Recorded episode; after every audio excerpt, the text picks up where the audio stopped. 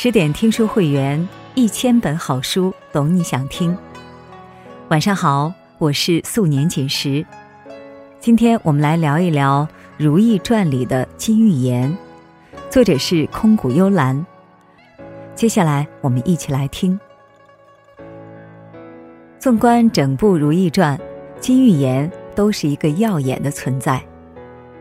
论出身，她来自御氏贵族；论美貌，她在众嫔妃中堪称首位。在母凭子贵的后宫，她接连诞下四个皇子。按理说，金玉妍会坐拥荣华富贵，儿孙绕膝的安享晚年，但是最后她却被贬为庶人，遭母族御氏唾弃，凄凉的死去。她的孩子们结局亦是悲惨，有的出嗣，有的残疾，有的早夭。有的给太妃抚养，四位皇子无一人继承大统。拿着最好的牌，却彻底打烂。虽然年轻时的金玉妍无限风光，但是最后的悲剧结局是必然。她的格局太小，撑不起想要的人生。金玉妍是个聪明人，第一个观察到阿若有上位之心。聪明到了一定程度，如果做事不择手段，反而会误了自己。初入宫时，金玉妍只是一个贵人，她主动站队富察皇后和惠贵妃。皇后和贵妃一直都对如懿得宠耿耿于怀，于是金玉妍多次暗地里搅动后宫风云，看他们鹬蚌相争，自己坐收渔翁之利。为了拉拢惠贵妃。他污蔑海兰，害得海兰在大学里被贵妃责罚羞辱。为了诞下皇帝登基后的第一子，他毒害白蕊姬和宜贵人的孩子，转而借阿若之手嫁祸给如懿。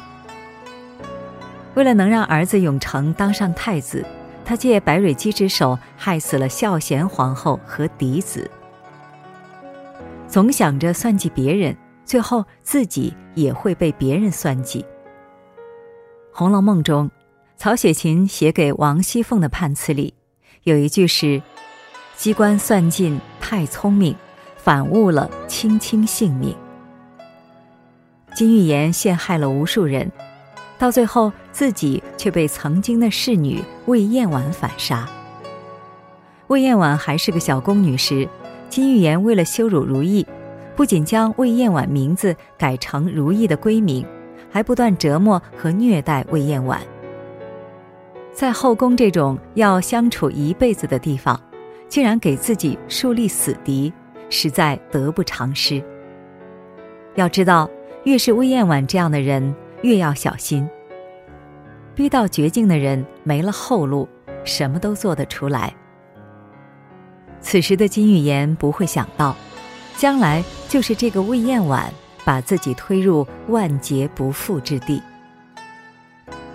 朱子家训中说：“凡事当留余地，得意不宜再往；处事须留余地，善则切戒禁言，得饶人处且饶人。”如果之前事情做得太绝，不给他人留余地，最后会堵住自己的路。到头来不过是作茧自缚。在刀光剑影的后宫，不想参与争斗的人都安分守己，安度余年，如同陈婉英一流。想参与斗争的人，要么找个稳定的靠山，要么与众人搞好关系，以求自保。但是后来的金玉妍觉得自己实力足够强硬，既没有找靠山，又不想合群。孝贤皇后崩逝，她成了熹贵妃，眼高于顶，说话口无遮拦，甚至惹得太后厌恶。她仗着膝下有皇子，不亲附任何人，哪怕面对继后如意，也总是言语相讥。此时一旦出事，没有人会帮她说话。宫中水深火热，这已经是极危险的境地，她却还不自知。如果有个真心的朋友或者靠山，在出事时可帮他一把。但是金玉妍目光短浅，自以为羽翼渐丰，不断在宫中树敌，以至于孩子摔伤都没人帮忙查案。儿子永琪落马摔断了腿。凌云彻搜集证据时，种种迹象都对永琪不利。再查下去，如意和海兰也会牵扯进来，所以凌云彻把事情压下来，没有上报。最后，永琪落了残疾，却无法找到真凶。如意登上后位，金玉妍知道自己当不了皇后。于是把注意力放到立储上。为了能让儿子永成当上太子，他不惜铤而走险，设计皇帝落马让永成救驾，不断勾结朝臣命妇，在前朝为永成谏言，在众人面前毫不掩饰争夺太子之位的心思。想让儿子成为太子，本来无可厚非，但要考虑。各方面因素是否合适？如果儿子学识不渊博，品行不端正，只靠着额娘的关系而去争夺储位，势必会败下阵来。查理芒格说过：“想要得到某件东西，最可靠的办法是先让自己配得上它。”相比较永晴的德艺双馨，永成天资平平，却对人颐指气使。即使一时被立为储君，将来会被更优秀的备选者们比下去。孔子在《周易·系辞下》中有云：“德不配位，必有灾殃。”一个人的道德和人品配不上自己的地位，将来会大祸临头。后来永成的下场也证明了这一点。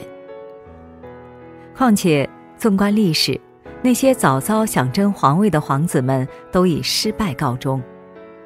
例如唐玄宗的儿子寿王李瑁，康熙的八阿哥胤祀，笑到最后的都不是笑得最早的。皇帝站在权力的顶峰，不希望其他人跟自己争抢，包括自己的儿子。所谓天家无父子，就是这个道理。如果这个时候在皇帝面前不知低调，显露出争夺太子之心，绝对会引起皇帝的不满，最终丧失一切前途。永璜和永璋就是最好的例子。皇帝正当盛年，金玉妍却怂恿永成争夺太子之位，而且如此明目张胆，可谓是作死。韩英在《韩氏外传》中说：“贤母使子贤也。”母亲的眼界和格局决定了孩子的前途。金玉妍的目光短浅，只顾为孩子打通关系，却没给永成培养一个贤君该具备的实力，最后被皇帝厌弃，永成出嗣，彻底丧失皇位继承权。他的儿子们原本可以有不错的人生，但最终被他所连累。永成出嗣，永璇残疾，他自己则被囚禁启祥宫，贬为庶人，落寞而终。在金玉妍的心里，他与世子的感情完全可以比肩青樱与弘历，所以当世子将他献给大清之后，他所做的一切。都是为了母族的利益。实际上，他从头到尾都被世子所利用，不过是一枚棋子。遇事的世子究竟是怎样的一个人，值得金玉妍这么托付真心吗？通过他的所作所为，可以略知一二。世子刚继位不久，就逼得发妻自戕，明知金玉妍的真心，却反而利用。在金玉妍落魄时，极力撇清和他的关系，甚至不惜辱没他的出身。从品行上看，这个男人实属生性凉薄。如果世子真对他有情，多年之后的那次城门相见足以显现出来。但是聪明绝顶的金玉妍竟然没有看出世子眼中的冷漠，依然继续为御史而奋斗。旁人看来是再清楚不过的问题，他却不愿承认。这一幕像极了在爱情中被冲昏头脑的可怜女子。《帝王围城》里的花开花落，让人看透人性里的凉薄和卑贱。如果适可而止，从此安分守己，金玉妍能凭借贵妃之位，衣食无忧的安度余生。但是她品性不改，依然我行我素，到最后野心败露，被贬为庶人。而母族御史却在第一时间与他划清了界限。生怕他的罪过会牵连到御史的利益。金玉妍为了爱人的前途，牺牲了自己的人生，所有的付出均被最深爱的人所辜负。看清了真相，伤透心之后，最应该做的就是及时止损。滴到尘埃里的花，开不出爱情的果，抽身而退，总胜过全军覆没。及时止损，总好过哀戚一生。